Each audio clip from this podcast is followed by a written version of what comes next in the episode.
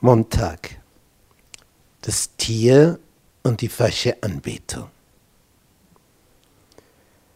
Die Anbetung, die richtige und die falsche, ist ein besonderes Thema in der Offenbarung.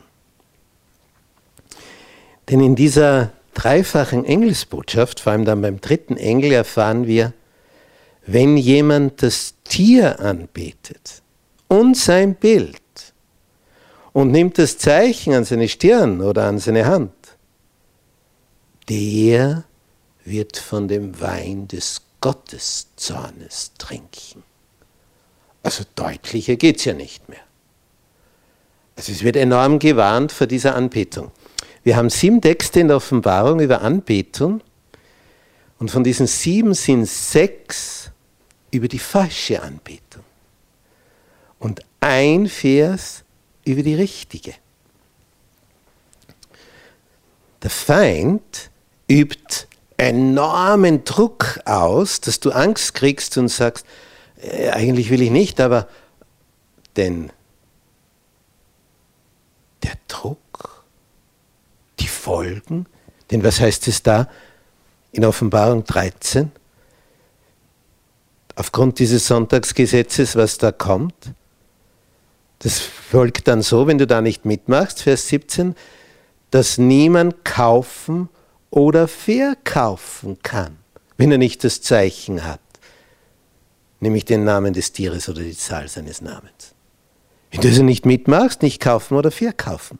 Darum ja auch der Hinweis, sich Gott an seine Botin in der Endphase dieser Weltgeschichte sich nicht in Großstädten aufzuhalten. Wenn du nicht kaufen oder verkaufen kannst, ja, wie kommst du dort zu Lebensmitteln? Auf dem Asphalt wachsen keine Karotten. Darum raus aufs Land, wo du selber aus der Erde das dann ernten kannst, wenn du es vorher den Samen hineingegeben hast. Der Vers jetzt, der das Positive erwähnt, sie die Kennzeichen der richtigen Anbetung herauskommen, ist unmittelbar nach diesem dritten Engel in Offenbarung 14, Vers 12. Hier ist die Ausdauer der Heiligen. Hier sind die da halten die Gebote Gottes und haben den Glauben Jesu. Da merkt man es schon. Das Vertrauen Jesu brauchen sie.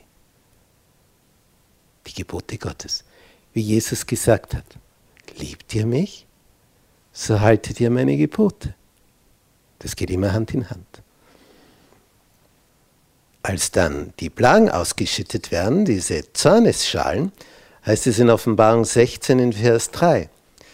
Und der zweite Engel goss aus seine Schale ins Meer und es wurde zu Blut,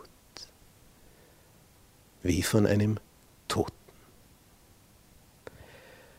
Der erste im Vers davor ging hin und goss seine Schale aus auf die Erde und es entstand ein böses und schlimmes Geschwür an den Menschen. Und jetzt kommt's. Die, an welchen Menschen? Die das Zeichen des Tieres hatten und die sein Bild anbeteten. Es ist also nicht so, dass man sagt, aha, wenn ich dem Druck weiche, und diesem Sonntagsgesetz folge, kann ich kaufen, verkaufen und dann geht es mir gut. Ja, das ist weit gefehlt.